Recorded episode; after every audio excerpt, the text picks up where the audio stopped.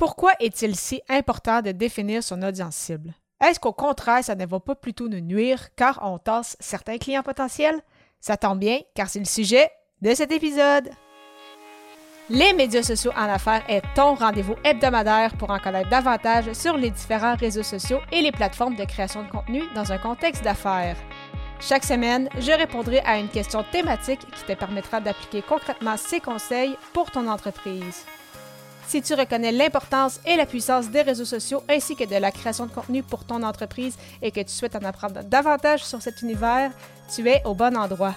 Je suis Amélie Delebel, travailleuse autonome dans le domaine des communications et marketing depuis février 2020. Je travaille avec les réseaux sociaux et dans la création de contenu depuis 2014. Les médias sociaux en affaires est mon deuxième podcast après Athlète Entrepreneur, lancé en janvier 2019. Bienvenue sur mon podcast. Salut et bienvenue sur les médias sociaux en affaires pour ce 205e épisode. Alors qu'aujourd'hui, je réponds à la question pourquoi est-il primordial de définir ton audience cible? Alors, si tu ne l'avais pas encore écouté, j'avais déjà fait un épisode en lien avec le persona, donc dans mes tout débuts du podcast, donc à l'épisode 6. Donc, si jamais tu ne l'as pas encore écouté, simplement aller au ameliedelabel.com baroblique E majuscule 006. Donc, euh, aujourd'hui, en fait, cet épisode qui va servir un peu à bonifier justement cette, cette première émission qui a été publiée il y a quand même déjà près de trois ans. Alors, pourquoi est-il important, c'est ça, de définir son persona, de définir son audience cible? C'est vraiment primordial parce que comment peux-tu définir une stratégie, euh, savoir quoi publier, euh, qui rejoindre, de quelle façon euh, amener justement tes sujets si tu ne sais même pas à qui tu t'adresses? Et ce n'est pas pour rien que c'est le premier exercice que je fais en fait avec mes clients parce que justement, si je ne sais pas à qui ils s'adressent, eh bien, comment on sait justement quoi créer comme contenu? Et quand on parle de définir un personnage, oui, bien évidemment, il y a toujours le côté démographique, donc les fameux, euh, les noms, l'âge, le sexe, les revenus, euh, le niveau de scolarité, etc., pour avoir quand même une base, mais il faut y aller quand même beaucoup plus profond que ça. Donc, par exemple, comment ton persona euh, consomme-t-il de l'information? C'est quoi ses peurs actuellement? C'est quoi ses plus grands besoins? C'est quoi ses rêves, ses objectifs? Où est-ce qu'il se voit dans le futur?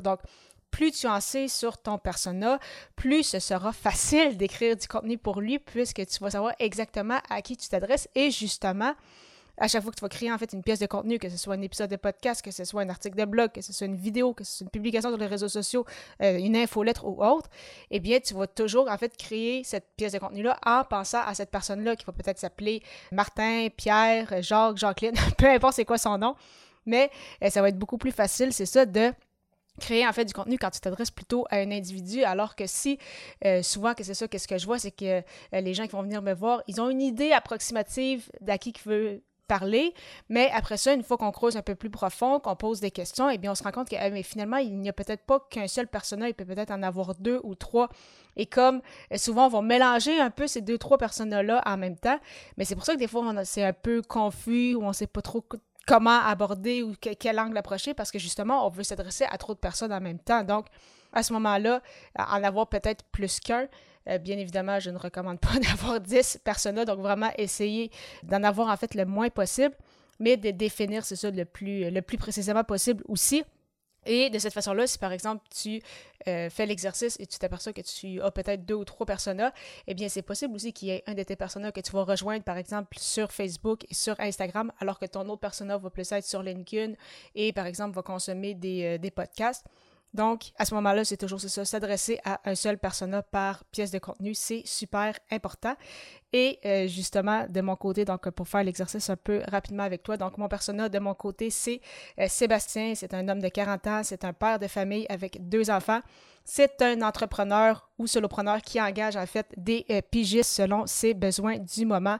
C'est quelqu'un qui connaît les réseaux sociaux, la création de contenu en général et qui comprend leur importance, mais qui est quand même un peu perdu par rapport à cela parce que justement ça évolue quand même très très rapidement et il manque de temps. Donc il veut euh, également générer davantage de revenus et apprendre justement à déléguer pour passer plus de temps en famille ainsi que voyager. Donc lui, vraiment, ses objectifs, c'est d'avoir une entreprise qui va lui permettre d'avoir la vie de rêve dont en fait il veut avoir pour euh, passer du temps avec sa, avec sa famille, bien évidemment, générer des revenus aussi pour en profiter et euh, passer du temps avec eux en voyage, entre autres. Donc, Sébastien qui va aussi être euh, un sportif et c'est justement pour ça qu'il va écouter mes épisodes de podcast tôt euh, le matin puisque c'est à ce moment-là qu'il s'entraîne, qu'il a le temps pour euh, justement prendre soin de lui. Donc, justement, quand on a ça en tête, c'est beaucoup plus facile quand je crée une pièce de contenu de penser à Sébastien que de penser à il y a un groupe de personnes en disant Ah, mais je, je m'adresse aux entrepreneurs en général ou Ah, je m'adresse aux solopreneurs en général. Donc, euh, vraiment, c'est vraiment très, très puissant euh, l'exercice du persona. Puis encore une fois, oui, avec euh, certaines informations du côté démographique, mais vraiment comprendre vraiment plus c'est quoi ses rêves, ses ambitions, c'est quoi ses peurs, qu'est-ce qui l'empêche d'avancer, qu'est-ce qui le bloque. Et si tu crées du contenu en ayant ça en tête, vraiment, ça va être très, très, très puissant. Et euh, également, quand tu sais à qui tu t'adresses, tu sais euh, justement quelle pièce de contenu c'est important, euh, importante en fait à créer eh bien, c'est beaucoup plus facile aussi après ça pour toi à déléguer si jamais justement tu veux laisser en fait la création de contenu à quelqu'un d'autre. Donc, ça va être beaucoup plus facile de savoir justement ben, tes besoins, puis quoi créer en fait comme contenu. Parce que si tu délègues à quelqu'un en disant Ah, j'aimerais ça que tu crées mon contenu, à qui je m'adresse, ah, mais je m'adresse à des gens d'environ 20 à 70 ans. Euh, je m'adresse à tout le monde qui veut se mettre en forme. C'est quand même très, très vague.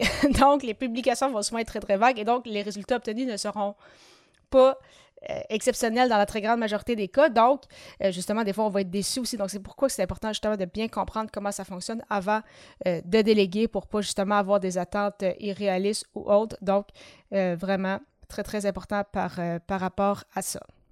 Parlant justement d'audience cible, j'ai trouvé important que tu connaisses les autres éléments clés à connaître avec ta création de contenu. Donc, quels sont vraiment les points à ne pas oublier lorsqu'on crée du contenu, que ce soit un épisode de podcast, une publication sur les réseaux sociaux, une infolettre ou autre? Et c'est pourquoi j'ai créé une liste qui s'intitule Les 7 éléments clés de ta création de contenu.